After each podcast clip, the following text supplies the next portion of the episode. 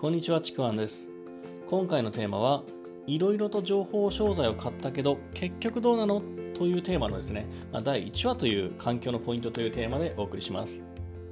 今日も聞いていただいてありがとうございます。で今回のテーマなんですけども、まあ、ネットビジネスのですね、まあ、情報商材ってたくさんね世の中に溢れるほどにあると思うんですけども、まあ、もしかしたらですねこれあの聞いてる方でも購入したことがある人もまあまあたくさんいるんじゃないのかなというふうに思います。まあ、僕もですね、あのー、昔結構たくさんのもの買ったりとしていました。ただですね、そのそれらの購入したもの、情報商材って、今それらをしっかりと活用してますか、まあ、しましたかっていう話なんですね。おそらくですね、この中のもう9割ぐらいがもうしっかりと活用せずに塩漬けになっていることって結構多いんじゃないのかなというふうに思います。で今回はですね、そんな方たちにまちょっとしたアドバイスとしてお伝えしていこうかなというふうに思うんですけども、やっぱりこう情報商材を買うときって、まあ、何かをやりたいと思って買うと思うんですね。あこんな風に自分もなりたいとか、自分もしたいとかっていう風に。だからもうせっかくもう自己投資だっていう風にやるんですけども、そんな風にせっかくこう自己投資だと意気込んで購入したのに、なんかね、やっぱりいつの間にかそれを活用するっていう意欲は薄れて、で、まあもしかしたらですね、あの、いつの間にか他の情報商材になんか気を引かれてそっちも買っちゃったりとか、なんかそんなことをね、繰り返してるかもしれませんけど、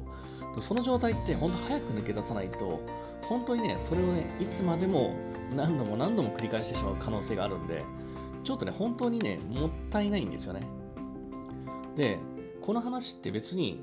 何かこう、皆さんが買っている情報商材が意味ないって言ってるの話ではないんですよね。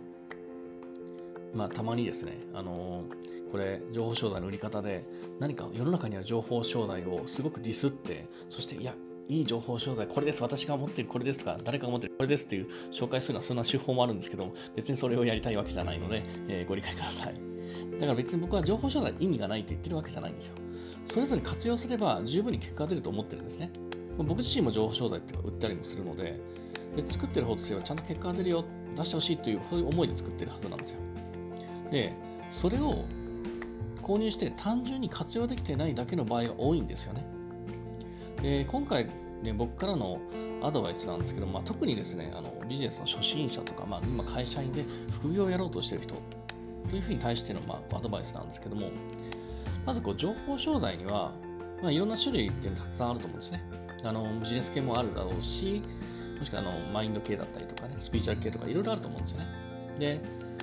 それらのいろいろ種類があるんですけども、提供の仕方としては、大きく2種類なのかなというふうに思うんですね。で、その2種類っていうのが、1つがコンテンツだけで学ぶものと、もう1つが、まあ、コミュニティがあって、提供者、主催者と直接話ができるもの。まあ、コミュニティとコンテンツあの組み合わせでもいいんですけども、その2種類かなと思うんですね。で、これシンプルに最初に結論を言うと、まだこうビジネス経験が浅い人とか、本当に会社員でまだ初心者の人っていうのは、コンテンツだけで学ぶっていうのは、本当ね、これやめた方がいいと思ってます。あの挫折の可能性ってかなり高いです。で、このなんで挫折するかっていうと、別にそのコンテンツの内容が難しいから、普通じゃついていけないとか、そういう話ではないんですよね。あの、一人で学んで、一人で結果を出すのって、本当にね、難しいんですよ。これしっかりね、頭に入れてほしいんですね。あの、ちょっと変な言い方すると、あまり自分を信用しすぎない方がいいです。できるって思ってやっても結構できないこと多いので、で、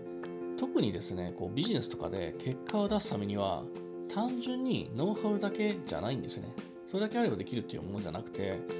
意識とかマインドの成長がすごい不可欠なんですよ。僕は結構そのビジネスを教えることを、そういう時に、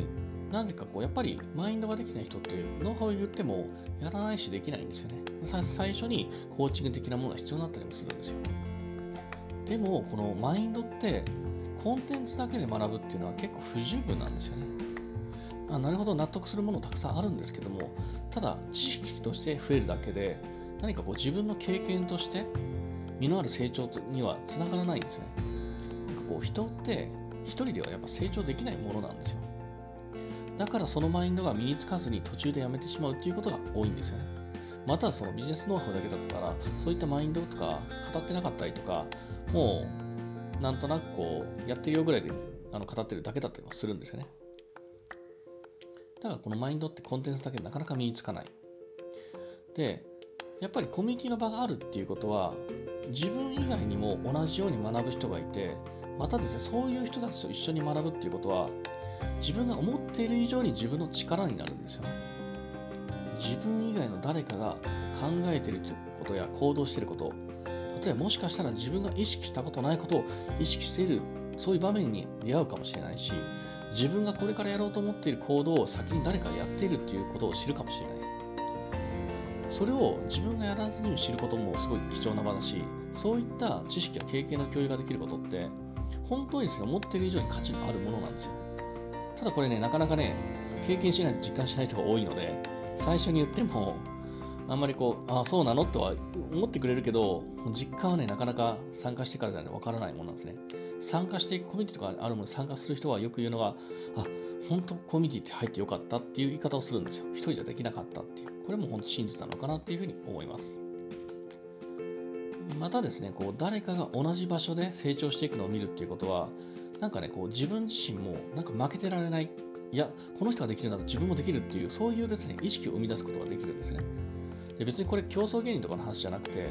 あの別に競争するものではないし、競争する必要って全くないんですけども、でも誰かが成長しているっていうこと、誰かが結果を出していくっていうのを見るのって、間違いなく自分にとって成長に必要な刺激になるんですよね。よくこう環境の力っていうんですけど、これが環境の力なんですね。で、この環境の力って、今すでに結果を出している人の多くの人が、自分自身も最初の頃にはかなり活用してきたものであったりとか、そして今もう多分大事にしてるものなんですよ。だからこそ、このまず環境大事っていうことをまず、えー、理解してほしいなというふうに思います。